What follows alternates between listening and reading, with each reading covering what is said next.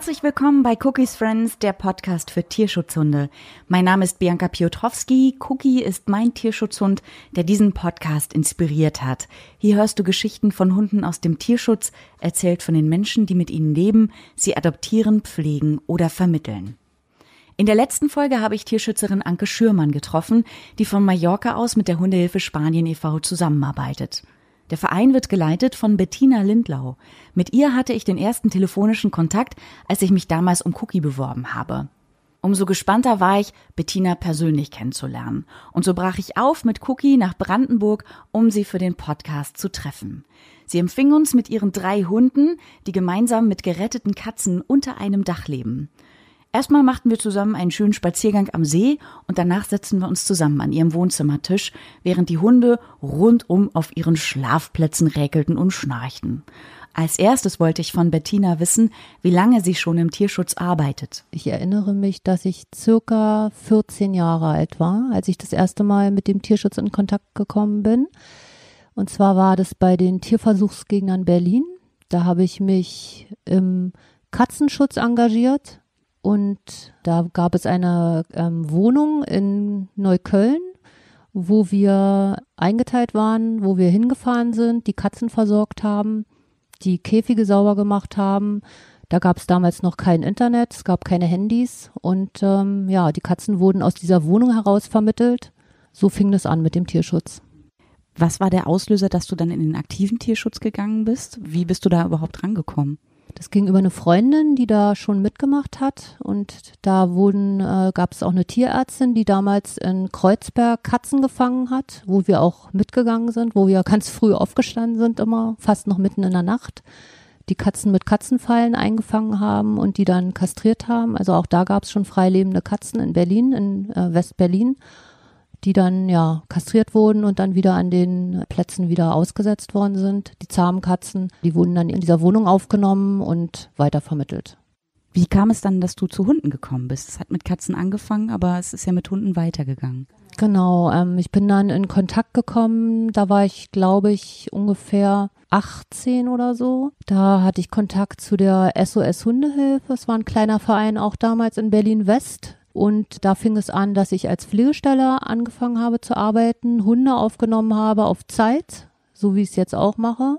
Und auch da war es alles sehr viel schwieriger, weil es kein Internet gab. Die Hunde wurden damals noch über die zweite Hand vermittelt. Das war eine Zeitung, ne? Ja, eine Zeitung, genau. Die Hunde wurden damals inseriert in der zweiten Hand. Und da habe ich auch immer Hunde aufgenommen und eben so lange behalten, bis sie eine neue Familie gefunden haben. Und ja, da fing es an mit den Hunden. Da war ich, denke ich mal, ich glaube 18 oder 19. Erinnerst du dich an den ersten Hund, der zu dir kam? Mm, der erste Pflegehund, der erste weiß ich nicht, aber ich kann mich noch an einige Pflegehunde äh, erinnern, die ich bei mir hatte, ja. Hattest du da schon Hundeerfahrung gesammelt vorher oder hast du dich einfach eingelassen auf das Projekt? Nee, ich hatte schon Hundeerfahrung. Also meinen ersten Hund, den ich hatte, den hatte ich mit 14. Diesen Hund hatte ich zur Pflege und äh, die Besitzer wollten ihn dann nicht mehr zurück. Und so ist er geblieben. Und das war dann mein erster Hund. Was war das für ein Hund? Das war irgend so eine Mischung, so ein kniehoher, kleiner, frecher Terrier-Mix.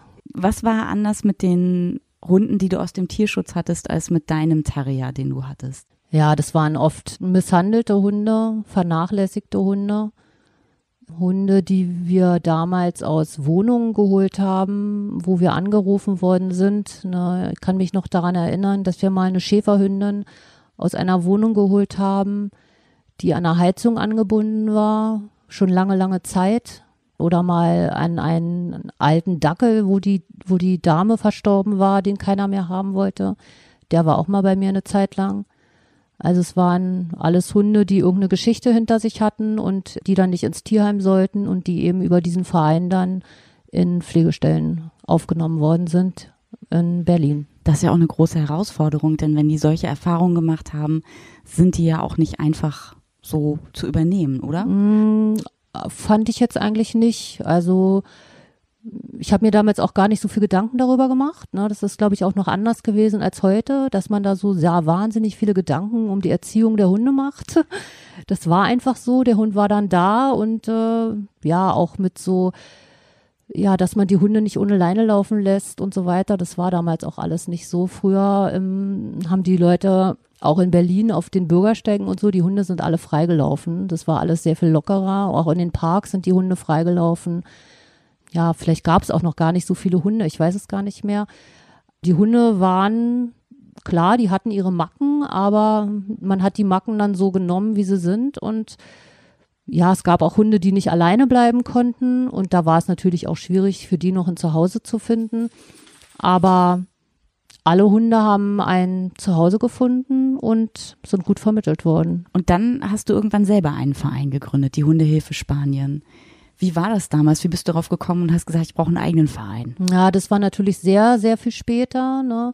Das war im Jahr 2015 und äh, da waren wir oder da war ich schon lange mit meinen jetzigen Teamkollegen auch bei einem anderen Verein tätig über mehrere Jahre, haben dann aber festgestellt, dass wir da mit einigen Dingen nicht mehr einverstanden waren und haben dann entschieden, einen eigenen Verein zu gründen, wo wir den Tierschutz so machen wollten, wie wir ihn eben besser fanden. Warum habt ihr euch Spanien ausgesucht? Warum nicht Hundehilfe Rumänien oder Bosnien? Ja, wir kamen aus einem Verein, wo wir auch Hunde aus Spanien übernommen haben und sind dann schon bei den spanischen Hunden geblieben, weil wir auch die ganzen Kontakte nach Spanien haben oder hatten, haben die Kontakte auch damit übernommen und ähm, wollten diese Kontakte auch nicht absagen und äh, hatten sehr gute Kontakte, auch private Kontakte zu den äh, Tierschützern in Spanien und haben mit den gleichen Kontakten weitergemacht, nur mit einem anderen Verein. Wie kommt man denn zu diesen Kontakten? Wie baut sich das auf? Also dieses eine Tierheim zum Beispiel in Benidorm haben wir von dem anderen Verein übernommen. Das Tierheim, mit dem wir immer noch zusammenarbeiten, SOS Animal auf Mallorca, das habe ich damals über eine Flugpatin durch Zufall kennengelernt. Das haben wir auch weiterhin dann betreut. Und noch ein zweites Tierheim auch durch einen Zufall eigentlich noch auf Mallorca kennengelernt, mit dem wir auch weiterhin zusammenarbeiten, die sich spezialisiert haben auf Windhunde, von denen wir viele Windhunde übernehmen. Und ein drittes Tierheim, mit dem wir jetzt ziemlich viel zusammenarbeiten, in La Linea in der Nähe von Malaga. Das hat eine Geschichte. Da hatte ich einen Weimaraner gesehen auf Facebook und meine eigene Weimaraner Hündin war gerade verstorben und da habe ich diesen Weimaraner gesehen, die auch schon sehr, sehr alt war und habe überlegt, ob ich diese Weimaraner Hündin hierher hole. Habe dann den äh, dortigen Verein, der diese Weimaraner Hündin angeboten hat, angeschrieben, habe mit der Vermittlerin telefoniert.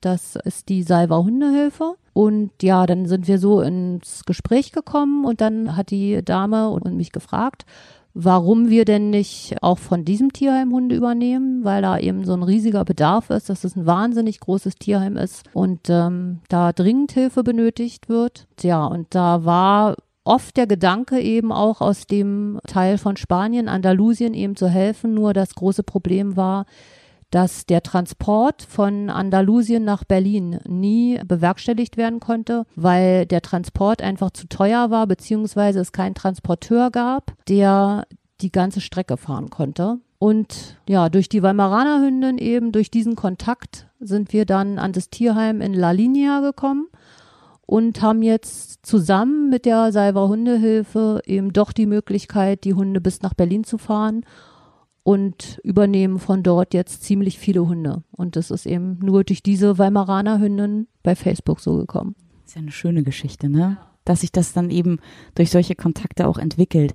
Wie sucht man denn die Hunde aus, die den Weg nach Deutschland schaffen, wenn man so viele Hunde in einem Heim hat und du warst ja auch selber auch schon vor Ort. Wie macht man das? Ja, das ist so, dass wir schon äh, die Hunde aussuchen, wo wir wissen, dass die Hunde hier in Berlin einfach ein Zuhause finden. Also wir gucken jetzt nicht einen Hund, der jetzt unbedingt jetzt ganz besonders arm dran ist, sondern wir gucken schon rational, dass wir einen Hund hierher holen, wo wir wissen, dass dieser Hund hier auch wirklich ein Zuhause findet und dass es Leute gibt, die gerade solche Hunde suchen. Also es sind oft leicht vermittelbare Hunde, die wir hier nach Deutschland holen. Hunde, die es hier in Deutschland nicht unbedingt so gibt. Es gibt hier viele Leute in Deutschland, die Hunde nach Hunden suchen und die in deutschen Tierheimen eben nicht finden. Hunde, die auch in Familien passen, eher kleinere Hunde, die auch in Berlin gut gehalten werden können. nicht unbedingt riesige Hunde, die auch im dritten oder vierten Stock wohnen können,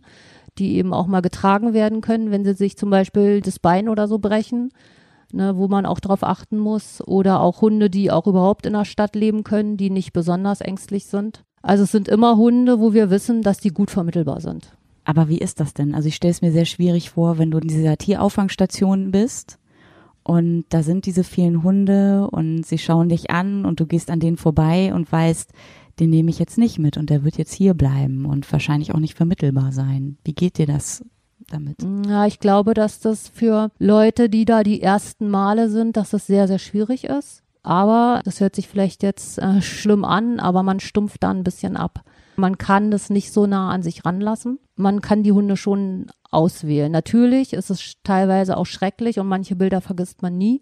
Also jetzt war ich das letzte Mal auf Mallorca und da sind mehrere Hunde, wo ich es ganz schlimm finde, dass die da sind. Also wo ich auch weiß, dass sie ganz, ganz geringe Chancen haben, da rauszukommen. Und wo ich auch alles Mögliche tun würde, dass diese Hunde da rauskommen, obwohl ich weiß, dass sie ganz, ganz geringe Chancen haben. Und da fällt es mir auch sehr, sehr schwer, die dort zurückzulassen, weil sie zum Beispiel Leishmaniose positiv sind oder weil sie Jagdhunde sind, die hier keiner nimmt. Aber man muss einfach auf die Hunde gucken, die man auswählt und man muss auf die Hunde gucken, die ein schönes Zuhause finden und man darf nicht auf das Negative gucken, sondern einfach das Positive daran sehen. Du hast gerade Leishmaniose angesprochen. Das ist ja auch ein Thema, mit dem ich mich auseinandersetzen musste, als Cookie zu mir kam, dass mir Leute vorgeworfen haben, du, diese Hunde schleppen Krankheiten aus Südeuropa ein, die wir hier noch gar nicht haben. Wie kannst du das denn verantworten? Ja, also es ist richtig, dass die Mittelmeerkrankheiten hier in Deutschland nicht unbedingt hier in Deutschland bisher auftreten. Also es stimmt nicht. Also zum Beispiel die Anaplasmose ähm, hatte mein Hund letztes Jahr selbst hier. Die hat er sich hier in Deutschland angefangen äh, von einer Zecke. Unsere Hunde sind alle vorher getestet auf Mittelmeerkrankheiten. Und trotz allem ist es tatsächlich so, dass man es nicht ausschließen kann, dass wenn die Hunde nach Deutschland vermittelt werden, beim zweiten Test nicht doch positiv getestet werden. Das muss man den Leuten vorher sagen. Man muss die Leute vorher aufklären. Wir tun das vorher und ne, da kann man nicht sicher sein, dass der Hund dann nicht beim zweiten Test doch positiv getestet wird. Das ist kein Weltuntergang, wenn er positiv getestet wird. Man kann den Hund gut behandeln. Er kann damit genauso alt werden wie jeder andere Hund auch. Man muss nur einen guten Tierarzt finden, der sich damit auskennt. Das ist sehr, sehr schwierig. Es gibt sehr wenige Tierärzte, die sich mit dieser Krankheit auskennen und den Besitzern keine Vorwürfe machen, beziehungsweise die Leute nicht verunsichern oder falsch beraten. Wichtig ist, dass es eine richtige Aufklärung erfolgt, wenn man hier die Hunde hierher holt, dass die einen Bluttest haben, dass sie auf jeden Fall vorher getestet werden. Wenn ein Hund Leishmaniose positiv getestet wird und ein äh, Adoptant vorher Interesse bekundet, hat er die Möglichkeit, dann zurückzutreten, wenn der Hund positiv getestet ist. Wie oft kommt das vor? Kommt selten vor, aber es passiert. Und wenn dann der Adoptant sich entscheidet, dass er den Hund dann eben nicht haben möchte, dann muss der Hund zurückbleiben. Dann bleibt er in Spanien. Jetzt kommen wir mal zu dir. Du lebst hier in äh, Brandenburg mit deinen drei Hunden. Du hast einen festen Job. Du bist die Vorsitzende des Vereins Hundehilfe Spanien. Und ähm, wie bekommst du das zeitlich alles unter einen Hut? Ja, schwierig. wie viel Zeit investierst du für den Verein zum Beispiel am Tag? Kannst du das ungefähr sagen? Ja, also ich denke mal, das sind circa drei Stunden am Tag, die zusätzlich nochmal zu meiner normalen Arbeit draufgehen. Kommt immer drauf an, wenn jetzt gerade ein Transport angekommen ist mit Hunden, beziehungsweise wenn ich einen Pflegehund zu Hause habe, ist es schon noch mehr Zeit. Kommt immer darauf an, wie viele Pflegehunde hier in Berlin gerade sind, wie viele Vermittlungen gerade laufen. Kommt auch immer darauf an, ob gerade ein Rassehund inseriert ist. Dann ist es sehr viel Zeit, weil dann wahnsinnig viele Anfragen kommen. Aber ich würde so sagen, drei Stunden am Tag sind es ungefähr, die ich damit noch zusätzlich verbringe. Bei der Vermittlung von Cookie hatte ich auch mit dir als erstes Kontakt. Wir haben telefoniert und ich hatte viele Fragen an dich, aber du hast auch mir die ersten Fragen gestellt, die mich zum Nachdenken gebracht haben. Welche Fragen liegen dir denn bei ersten Gesprächen besonders auf der Seele? Was willst du unbedingt wissen? Also das Wichtigste bei der Vermittlung für den neuen Hund ist eigentlich die Zeit. Die Zeit ist das Aller, Allerwichtigste. Es ist nicht wichtig, ob der Hund ein Haus mit Garten hat, was viele denken. Es kann auch eine Einzimmerwohnung sein, auch wenn es ein großer Hund ist. Ist für uns nicht so wichtig. Wichtig ist die Zeit, dass der Hund am Anfang gut betreut ist. Zeit und Geduld und nicht so hohe Erwartungen an den Hund. Ne, der Hund muss erstmal ankommen und ja, man darf einfach nicht so hohe Erwartungen haben und ähm, das war's eigentlich. So viel sollte man einfach nicht erwarten von dem Hund, der dann da ankommt. Der ist, kommt hier an, kennt gar nichts meistens, ist ziemlich überfordert dann noch mit der Situation. Und dadurch, dass wir die Hunde aber zu 90 Prozent nur aus Pflegestellen vermitteln und ähm, nicht direkt, also wir haben es so, dass unsere Hunde erst immer in Pflegestellen hier in Berlin reisen und die Pflegestellen erstmal alles abbekommen sozusagen. Und die Leute dann in die Pflegestellen gehen und dort die Hunde besuchen können und wir dann auch sehr viel mehr über die Hunde sagen können. Du hast jetzt gesagt, dass die Pflegestellen alles abbekommen. Was ist das, was die abbekommen in der ersten Zeit? Ja, also ich glaube, das ist auch, was die wenigsten Leute, glaube ich, so einschätzen können, wie anstrengend das ist, wenn so ein Hund aus Spanien hier ankommt. Die Hunde sind nicht stubenrein. Die Hunde schlafen in der ersten Nacht meistens nicht. Das heißt, man ist die erste Nacht wenn der Transporter dann irgendwann abends ankommt, irgendwo auf irgendeinem Parkplatz und man den Hund dann entgegennimmt, der stinkt.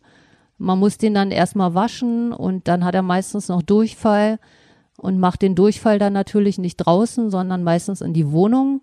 Und dann muss man erstmal die ganze Nacht wischen. Der Hund rennt meistens rum, ist aufgeregt und die erste Nacht ist schon mal ziemlich die Hölle. Und Leute, die wenig Erfahrung mit Hunden haben, beziehungsweise ja, sich so wahnsinnig auf so einen Hund freuen und die erste Nacht dann gleich sowas haben, die sind dann davon meistens schon ziemlich bedient. Also man braucht gute Nerven. Wenn man als Pflegesteller arbeitet, dann hat man das eben öfters, weiß, was einen erwartet. Und für jemanden, der vielleicht nicht so viel Erfahrung mit Hunden hat, ist es einfach sehr viel einfacher, einen Hund dann aus der Pflegestelle zu nehmen, als so eine große Belastung gleich am Anfang zu haben.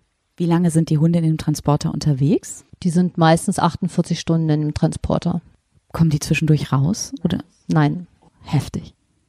Dann kommen die also hier an, sind in der Pflegestelle. Das heißt, die Menschen hier in Berlin oder auch von woanders her haben die Möglichkeit, wenn sie im Internet bei euch auf der Seite einen Hund sehen und sagen, für den interessiere ich mich, der könnte was für mich sein, dann ähm, setzen sie sich mit euch in Kontakt und können in der Pflegestelle den Hund schon mal sehen. Ne? Wenn jetzt ein Hund hier in der Pflegestelle ist, dann kontaktieren die Leute uns und können dann einen Besuchstermin machen. Wir gucken natürlich vorher, ob es überhaupt passt ne, ob der Hund auch wirklich zu den Leuten passt. Und dann können die den Hund in der Pflegestelle besuchen. Dann machen wir meistens einen gemeinsamen Spaziergang mit den Leuten und gucken, ob der Hund zu den Menschen passt und die Menschen zu dem Hund passen. Wie siehst du das? Also ich habe mal im Fernsehen so eine Sendung gesehen, da hat auch ein Typ ähm, aus drei Leuten jemand ausgesucht, der zu einem Hund passen könnte. Hat sich dann ähm, ist dann mit denen Gassi gegangen zum Beispiel zusammen. Wie machst du das? Also wir wählen vorher schon eigentlich aus. Also bevor zu mir zum Beispiel, wenn ich einen Pflegehund habe, wenn Leute zu Besuch kommen, weiß ich vorher schon, dass die Leute zu dem Hund ziemlich sicher passen. Sonst würde ich die Leute gar nicht zum Besuch einladen. Ne, das klärt man vorher schon ab. Ob, wenn es ein aktiver Hund ist, dann müssen das auch aktive Menschen sein. Wenn ich weiß, dass der Hund Probleme mit dem Alleinebleiben hat, dann müssen das auch Menschen sein, wo der Hund auch die Möglichkeit hat, erstmal gar nicht alleine zu sein, wo es langsam geübt wird. Wenn es ein sehr ängstlicher Hund ist, dann sollten das Leute sein, die nicht mitten in der Stadt wohnen, beziehungsweise die auch das Einfühlungsvermögen haben, dem Hund das langsam beizubringen oder dem die Ängste zu nehmen. Oder wo vielleicht noch ein zweiter Hund ist, dem dem ersten Hund es dann einfacher gemacht wird, seine Ängste zu verlieren. Hast du schon mal eine Vermittlung komplett abgelehnt? Ja, sehr oft schon. Ja, das passiert oft. Überschätzen sich manche Menschen, die sagen, eigentlich möchte ich so einen Hund haben oder Woran liegt das? Ja, das passiert oft, dass sich die Leute überschätzen, dass sie nur das Foto sehen, sich in dieses Foto verlieben, aber eigentlich gar nicht darüber nachdenken, was da für eine Rasse hintersteckt, beziehungsweise die Rasseeigenschaften gar nicht äh, sich vorher vielleicht durchlesen, was das eigentlich für eine Rasse ist und was der Hund braucht. Und dann stellt sich das aber ziemlich schnell bei dem Gespräch dann raus und die Leute sehen das auch oft selber dann ein, dass es gar nicht der richtige Hund ist und dann kann man aber auch im Gespräch vielleicht gleich einen anderen Hund anbieten, der vielleicht einfach besser passt oder ältere Leute, die sich für einen Welpen bewerben, was auch überhaupt nicht passt. Ab welchem Alter lehnst du ab? Kann man das so sagen oder guckst du den alten Menschen an und sagst, der ist aktiv, der kann den Hund noch haben? Wir haben schon an sehr alte Menschen auch noch Hunde vermittelt. Also kann ich nicht sagen. Das, da gibt es keine Grenze. Also es gibt auch ältere Menschen, die super fit sind. Ja, und es gibt äh, jüngere Menschen, die überhaupt nicht fit sind. Das kann man jetzt wirklich nicht so verallgemeinern. Ich würde keiner 75-Jährigen mehr einen Welpen vermitteln. Ne, das würde ich jetzt nicht machen. Aber ich habe vor kurzem einer 74-Jährigen einen acht Jahre alten Hund vermittelt und die Dame hat ihr Leben lang Schäferhunde gehabt. Sie ist alle Prüfungen mit den Hunden gelaufen, ist super erfahren gewesen und sie hat jetzt für sich selber entschieden, dass sie nicht nochmal einen Schäferhund haben möchte, weil sie einfach ja 74 Jahre alt ist und auch nicht mehr die Kraft hat, so eine großen Hunde zu halten. Und die ist jetzt ganz glücklich mit ihrer kleinen Hündin und lebt im Altersheim. Die ähm, ganzen alten anderen Leute, die da wohnen, die haben auch Freude an dem Hund und sie ist jetzt einfach viel, viel fitter geworden, weil sie mit der Hündin jetzt wieder ganz viel läuft. Also ich, wir vermitteln gerne an ältere Leute, weil mit den alten Leuten hatten wir noch nie Probleme. Das muss man auch dazu sagen. Die älteren Menschen haben viel, viel mehr Geduld haben wahnsinnig viel Zeit, die arbeiten nicht mehr und die Vermittlung mit älteren Menschen haben bis jetzt immer geklappt. Wir haben noch keinen einzigen Hund von älteren Menschen zurückbekommen, keinen. Ah, du hast mir vorhin, als wir spazieren gegangen sind, erzählt, du hast drei Hunde. Davon ist einer ein Hund, den du dir ausgesucht hast. Das ist Johnny. Und dann hast du zwei, die als Pflegehunde zu dir gekommen sind, wo sich herausgestellt hat, es ist schwer, sie zu vermitteln. Das ist einmal Elliot, der Jäger. und Chica die Jägerin. Kann man so sagen, ne? Ja, hat sich als Jägerin herausgestellt, aber das war eigentlich nicht der Grund, warum sie nicht vermittelt wurde damals. Was war bei ihr der Grund? Die extreme Ängstlichkeit. Hm. Also das trauen sich viele nicht zu, dann mit der Ängstlichkeit umzugehen. Also bei Elliot war es so, dass er einen wahnsinnig starken Jagdtrieb hat und dass sich keiner zugetraut hat. Und zusätzlich war er noch ängstlich, also ängstlich und zusätzlich der Jagdtrieb.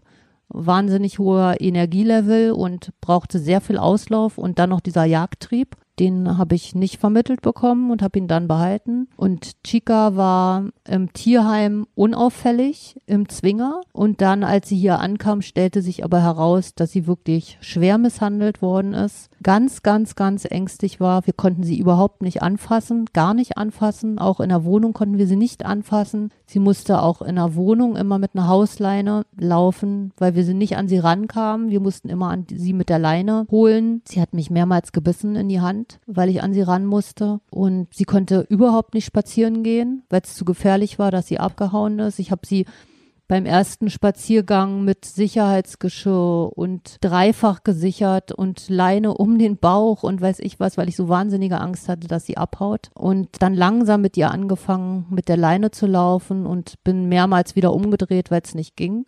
Ja, und irgendwann war es möglich, mit ihren kleinen Runden zu laufen. Und sie hat immer mehr mir vertraut, aber ließ sich über Monate überhaupt nicht anfassen von Fremden. Und als wir sie dann die ersten Male inseriert hatten, es gab tatsächlich auch mal Interessenten, dann ist sie in den Garten abgehauen, wenn die Menschen kamen. Sie ist überhaupt nicht mit den Leuten mitgegangen, hat sich dann auf den Boden geschmissen. er hat alles getan, dass sie hier bleiben wollte. Und ähm, ja, es hatte auch keiner die Nerven und auch die Zeit für so einen Hund. Und ja, dann hat sich da war sie dann fast ein Jahr hier. Da war sie aber gar nicht mehr so ängstlich. Also es hat sich schon ziemlich geändert, dass sie, dass sie sich dann langsam anfassen ließ von Fremden und sie konnte auch normal spazieren gehen und sie war ähm, schon ein anderer Hund. Aber dann hat sich auch noch rausgestellt, dass sie einen Herzfehler hat und dann habe ich sie behalten. Aber das hätte ich niemals gedacht, denn als ich kam mit Cookie, hat sie mich gleich begrüßt, mir gleich ihren Kopf in die Hand gelegt und fordert das Streicheln regelrecht ein. Das kann man sich heute gar nicht mehr vorstellen, wenn man sie jetzt auch sieht, wie sie da liegt im Korb und streckt den Kopf raus, schließt zufrieden die Augen. Elliot liegt ihr gegenüber, Pfote an Pfote. Das ist ein tolles Bild hier. Das, da hast du toll mit ihr gearbeitet, aber du kennst dich auch mit Angsthunden aus, ne? Ja, also viel haben natürlich auch die anderen Hunde gemacht. Ne? Sie guckt sich viel ab von den anderen Hunden, dass sie einfach merkt, dass nichts passiert. Das Wichtigste bei den ängstlichen Hunden ist, sie zu lassen ja, sie, sie nicht ständig zu bedrängen und zu fördern und zu fordern, sondern sie einfach in Ruhe zu lassen, sie trotzdem mitzunehmen, überall mit hinzunehmen, mit ihnen spazieren zu gehen, ihnen Sicherheit zu geben. Man darf so eine ängstlichen Hunde nicht bemitleiden. Ich glaube, Mitleid ist so das Schlimmste, was man mit ängstlichen Hunden machen kann. Sondern? Konsequenz. Genau, man sollte so einen Hund, gerade auch dieses Mitleid, ach der Arme, ach er hat so viel mitgemacht, das ist gerade nicht das Richtige, sondern so ein Hund, der oftmals so unsicher und ängstlich ist, den sollte man nicht in seiner Angst einfach bestärken, sondern ihn einfach dann normal behandeln. Wie gesagt, also gerade wenn man schon andere Hunde hat, ist das natürlich sehr, sehr viel einfacher, weil die sich viel von den anderen Hunden abgucken. Du hast ja auch schon mehrere Angsthunde betreut. Das ist ja auch eines deiner Steckenpferde, habe ich auf der Webseite von Hunde Spanien gelesen. Ja, ich, ich habe viele Angsthunde betreut. Sehr, sehr viele ängstliche Hunde, die sich hier sehr, sehr schnell gut entwickelt haben. Es liegt viel an dem Rudel, na, viel an den anderen Hunden, die dem ängstlichen Hund sehr viel Sicherheit geben. Ich laufe viel mit den Hunden. Also das macht, glaube ich, sehr viel aus dass die ängstlichen Hunde sich ihrer Angst so ein bisschen weglaufen. Also dieses viele Laufen, glaube ich, hilft viel. Muss aber auch dazu sagen, dass jetzt in letzter Zeit ich nicht mehr so Angsthunde aufnehme, ähm, seitdem meine Weimaraner Hündin tot ist. Die Weimaraner Hündin, das habe ich aber erst gemerkt, seitdem sie tot ist. Die Weimaraner Hündin hat den Großteil der Arbeit gemacht. Äh, sie war sehr, sehr dominant und hat diesen ängstlichen Hunden einfach so viel Sicherheit gegeben. Die war sehr, ja, wenn man das von außen gesehen hat, sehr böse zu den äh, Hunden. Die durften gar nichts erstmal, wurden sehr stark reguliert, hier auch im Haus und auch im Garten. Aber die haben dadurch so viel Sicherheit bekommen von dieser starken Hündin, dass die mir sehr viel Arbeit abgenommen hat. Und das habe ich erst dann gemerkt, als sie nicht mehr war. Und ähm, ja, seitdem sie nicht mehr ist, hatte ich jetzt auch keinen Angsthund mehr hier. Das ist mir erst dann klar geworden, als die Hündin gestorben ist, dass sie wahnsinnig viel Arbeit selber, also dieser Hund nur durch ihr Dasein einfach sehr viel Arbeit gemacht hat, sie selber. Ab wann ist denn ein Hund ein Angsthund? Also ich weiß, Cookie hat auch seine Ängste, Kinder sind so ein Ding, Männer, die so auf ihn zukommen und ihn anstarren, die bellt er an. Oder auch die Dunkelheit macht ihm Angst, aber er ist ja noch kein Angsthund dann, ne? Nee, also das würde ich auch nicht als Angsthund bezeichnen. Meistens sind Angsthunde gar nicht Hunde, die jetzt besonders schlechte Sachen oder die, die misshandelt worden sind, sondern es sind oft Hunde, die ohne menschlichen Kontakt aufgewachsen sind, die keinerlei Bindung zum Menschen haben. Und das sind auch, finde ich, schwierige Hunde, weil diese Bindung zum Menschen schwer wieder, also schwer herstellbar ich bin kein Hundetrainer. Ne? Ich will mich da auch nicht so weit aus dem Fenster lehnen. Ich kann nur das jetzt sagen, was ich in den vielen, vielen Jahren mit diesen vielen Pflegehunden hier mitbekommen habe. Die wirklichen Angsthunde, die ohne menschlichen Kontakt aufgewachsen sind, sind meiner Meinung nach, werden nie in Anführungszeichen normale Hunde. Das sind meistens Hunde, die ein bisschen anders bleiben werden, wenn man mit so einem Hund gut leben kann, ist das in Ordnung. Die werden zu der Bezugsperson werden es meistens normale Hunde, aber bei Fremden werden die Hunde meistens ängstlich bleiben.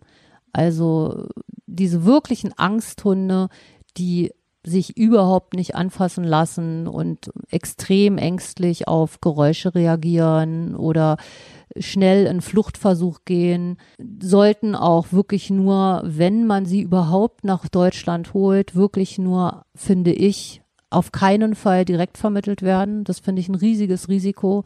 Also was soll das, einen Hund hierher zu holen, der dann hier nachher entläuft? Oder also aus Mitleid überhaupt einen Hund hierher zu holen, finde ich auch sinnlos. Es muss, müssen dann Leute sein, die den Hund dann wirklich gut betreuen können, wo er definitiv nicht entläuft ne, wo er wirklich gut gesichert ist, wo er nicht aus dem Garten oder irgendwo rauskommt und die auch wirklich Ahnung haben von so einem Hund und den Hund auch so lange sozialisieren können, bis er in eine Familie oder zu Leuten ziehen kann, wo er ein, ein schönes Leben führen kann und so auf dieses normale Leben vorbereitet werden kann. Also wirkliche Angsthunde, die wahnsinnig viele Ängste haben. Jetzt sagst du selber, du warst auch schon Pflegestelle für zahlreiche Hunde. Du kannst dich gar nicht mehr erinnern, wahrscheinlich, wie viele du schon betreut hast was erwartest du von einer Pflegestelle, wenn jetzt jemand sagt, ja, ich könnte mir das vorstellen, was muss derjenige haben? Es ist auch wie bei den Vermittlungen, das Wichtigste ist Zeit. Die Leute können auf keinen Fall voll arbeiten gehen oder müssen sich mit ihrem, mit seinem Partner oder Partnerin so abwechseln können, dass der Hund erstmal so gut wie gar nicht alleine bleiben äh, muss. Wir wissen nicht, ob die Hunde alleine bleiben können. Das ist das größte Problem, wenn die Hunde hier nach Deutschland kommen, dass wir nicht wissen, ob die Hunde alleine bleiben können und oft die Hunde gerade am Anfang Probleme mit dem Alleinebleiben haben. Wenn die Hunde schon in Spanien in Pflegestellen sind, dann kann man ein bisschen mehr was sagen. Aber wenn die Hunde direkt aus dem Tierheim kommen, dann ist das Wichtigste Zeit und schon Hundeerfahrung. Also Leute, die gar keine Erfahrung mit Hunden haben, die können auch keine Pflegestelle sein. Das klappt nicht. Wenn du Pflegestelle bist und du hast den Hund mehrere Monate bei dir, wie ist es dann, wenn der Abschied kommt? Das muss doch schwer sein. Also mehrere Monate sind die Hunde also gut wie nie bei uns. Die sind meistens nur ein paar Wochen da. Und ähm, der Abschied fällt mir nicht schwer, muss ich sagen. Gar nicht, überhaupt nicht. Also ich weiß, der Hund kommt hierher, um eine neue Familie zu finden. Und es sind immer Menschen, die ich meistens auch sehr gerne mag, die den Hund dann adoptieren. Und die sind so glücklich darüber, dann diesen Hund gefunden zu haben. Und es passt auch so gut wie immer super gut, dass ich mich eigentlich immer mehr freue und den Hund immer mit einem super guten Gefühl abgeben kann. Und ich habe danach immer noch Kontakt zu den Leuten, die schicken mir Fotos und Videos. Und ich freue mich einfach für die Leute und für den Hund. Und es fällt mir nicht schwer. Nein, fällt es mir nicht. Und den Hunden, Elliot, Kira und Johnny, was sagen die, wenn jetzt ein neuer einzieht und wenn er wieder geht? Das interessiert die gar nicht. Das, das ist denen völlig egal. Es sind so viele Hunde, die hier ein- und ausgehen. Es kommt einfach hier ein neuer Hund rein. Oftmals stehen die naja, doch, sie stehen schon noch auf, aber es ist ihnen egal. Es ist hier ein Hund und dann geht der Hund wieder. Aber es ist ihnen völlig egal. Manche, von manchen Hunden sind sie genervt. Ich glaube, da sind sie sehr froh, wenn die wieder ausziehen. Aber ich glaube, ja, die denken ja auch nicht so. Ne? Die denken ja nicht, oh, jetzt ist der Hund weg. Also die bemerken es eben, dass der Hund nicht mehr da ist. Manche Hunde können die nicht leiden. Ich denke mal, dann sind sie sicher sehr froh, wenn die wieder weg sind. Bei manchen Hunden bin ich auch froh, wenn die wieder weg sind, weil sie mich nerven. Also weil sie einfach sehr anstrengend sind, was ich mir vielleicht vorher nicht so vorgestellt habe. Dann ist es wirklich mit manchen Hunden sehr anstrengend und dann bin ich auch froh, wenn er wieder auszieht. An manchen Hunden hängt man mehr. Also bei manchen Hunden natürlich, da fällt es mir auch schwieriger, die abzugeben als manche andere Hunde. Aber wenn ich dann die Leute mit dem Hund sehe, dann, ja, dann ist es einfach so klar, dass der Hund dann dahin gehört. Also ich möchte nicht noch einen Hund. Ich habe drei. Und ich möchte auf keinen Fall einen vierten Hund. Und deshalb ist es von vornherein klar, dass der Hund wieder auszieht. Das stelle ich mir auch schwierig vor. Also ich, wenn ich manchmal mit Cookie und seiner Freundin äh, alleine bin und mit den beiden unterwegs bin, denke ich immer, oh, ich wäre gerne Krake, ich hätte gerne mehr Arme. Und drei Hunde ist ja dann auch schon ziemlich viel dann an der Leine, die dann auch zerren, ne? Ja, ich habe also einer Hund läuft bei mir immer frei, der hat, ist nie an der Leine, deshalb das ist eben das Gute. Die zwei anderen müssen immer an der Leine gehen und ja, ich habe eben eine Hand für die zwei Hunde und der Pflegehund ist eben an der zweiten Hand und das geht eben noch gerade.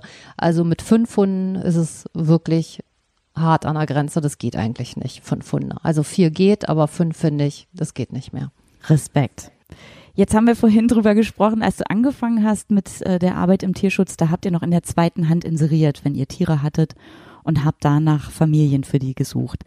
Was hat sich denn seitdem sonst noch verändert in Sachen Tierschutz?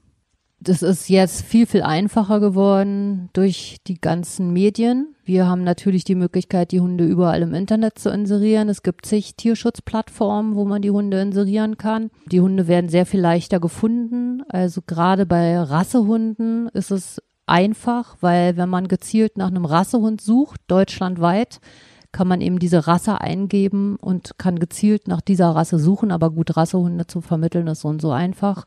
Da gibt es eben sehr, sehr viele Anfragen, also immer mehr Anfragen, als es Hunde gibt. Die Mischlinge sind natürlich schwieriger zu vermitteln. Komisch eigentlich, oder? Ja, so ist es mhm. aber. Ärgert dich das manchmal, dass du so denkst, so ein Mischling ist doch auch ein toller Hund. Warum soll der reinrassig sein? Was ist daran wichtig? Ja, es macht mich schon traurig. Die Leute schlagen sich um die Rassehunde und tun alles dafür und fahren Kilometer oder fliegen selber hin und wir machen alles, ne, für wir hatten einen Collie, ich weiß nicht, wie viele Anfragen der hatte. Wir haben jetzt einen Wasserhund, der auch wahnsinnig viele Anfragen hat und einen kleinen Pudel-Mischling, der auch wahnsinnig viele Anfragen hat. Und es gibt so, so viele, viele tolle Mischlinge, die eben unscheinbar aussehen, die vielleicht vom Charakter sehr viel besser sind und sehr viel einfachere Hunde, aber die eben nicht diese Rasse haben. und für die interessiert sich kein Mensch. Und es gibt Hunde, die sitzen schon seit vier oder fünf Jahren teilweise im Tierheim und niemand interessiert sich für die. Und das ist, das ist traurig. Ja. Das Internet hast du angesprochen, es gibt viele Plattformen, auch durch, durch die sozialen Medien ist es ja einfach geworden, aber gibt es auch Fallstricke? Also gibt es auch Dinge, die das Netz nicht viel einfacher macht? Ja, also es ist wirklich selten. Natürlich kann man auch durch Leute, die einem schaden wollen, vielleicht kann man auch ja dadurch geschädigt werden. Ne? Wenn Leute einem vielleicht eine sehr schlechte Bewertung schreiben oder falsche Dinge ins Internet stellen, damit muss man leben. Ne? Es hat sehr, sehr, sehr viele Vorteile, aber natürlich auch Nachteile. Ja. Wenn man dich jetzt unterstützen möchte in der Hundehilfe Spanien, was kann man tun?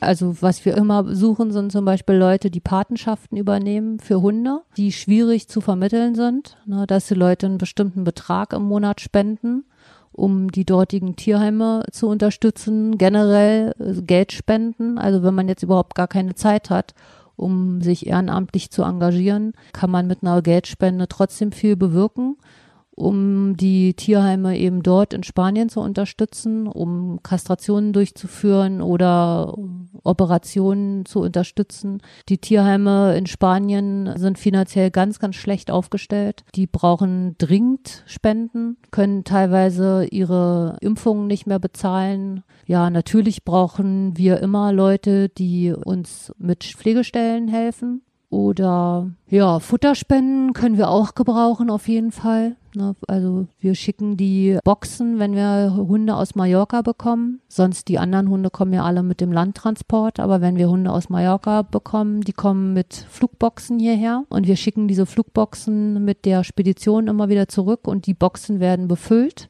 mit Spenden und da zum Beispiel machen wir auch immer Futter rein, gerade Spezialfutter, was jetzt hier Welpenfutter oder auch Futter für Katzen, was dort dringend benötigt wird, nierenkranke Katzen oder Katzenmilch haben wir jetzt oft hingeschickt. Gerade jetzt sind da wahnsinnig viele kleine Babykatzen, die Welpenmilch brauchen. Sowas wird oft benötigt. Das packen wir in die Boxen rein und schicken es zurück. Ja, sowas auch. Futterspenden, kann ich mir vorstellen, sind auch immer gerne gesehen. Ja, obwohl das natürlich da logistisch sinnvoller wäre. Man spendet da Geld, weil es natürlich Quatsch ist, hier das Futter zu kaufen, das ganze Futter von hier nach Mallorca zu karren. Da kann man auch direkt dann bei Zuplus bestellen und zum Beispiel direkt zu dem Tierheim schicken lassen. Na, das ist dann ökologisch sinnvoller, glaube ich, als das alles. Also die Boxen, die so und so zurück müssen, die packen wir voll mit Spenden.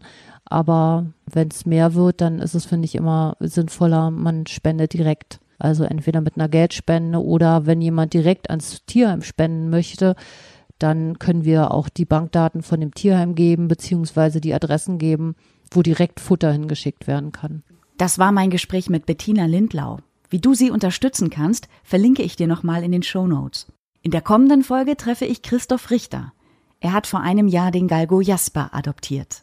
Jasper war relativ schnell bei Anja. Da gibt es ein Foto, da liegt er so auf der Seite und hat Anja schon auf dem Schoß ein Bein gelegt und kam auch zu mir. Der war, war fast schon kuschelbedürftig.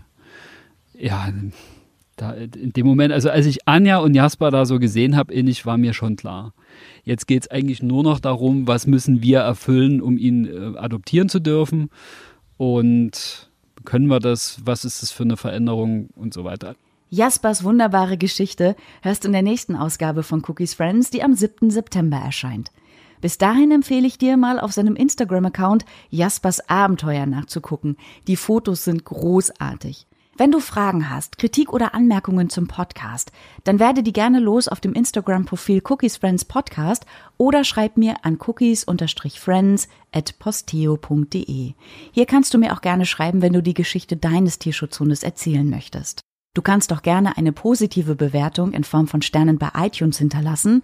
Das hilft anderen, diesen Podcast zu finden. Bis zum nächsten Mal. Wir hören uns.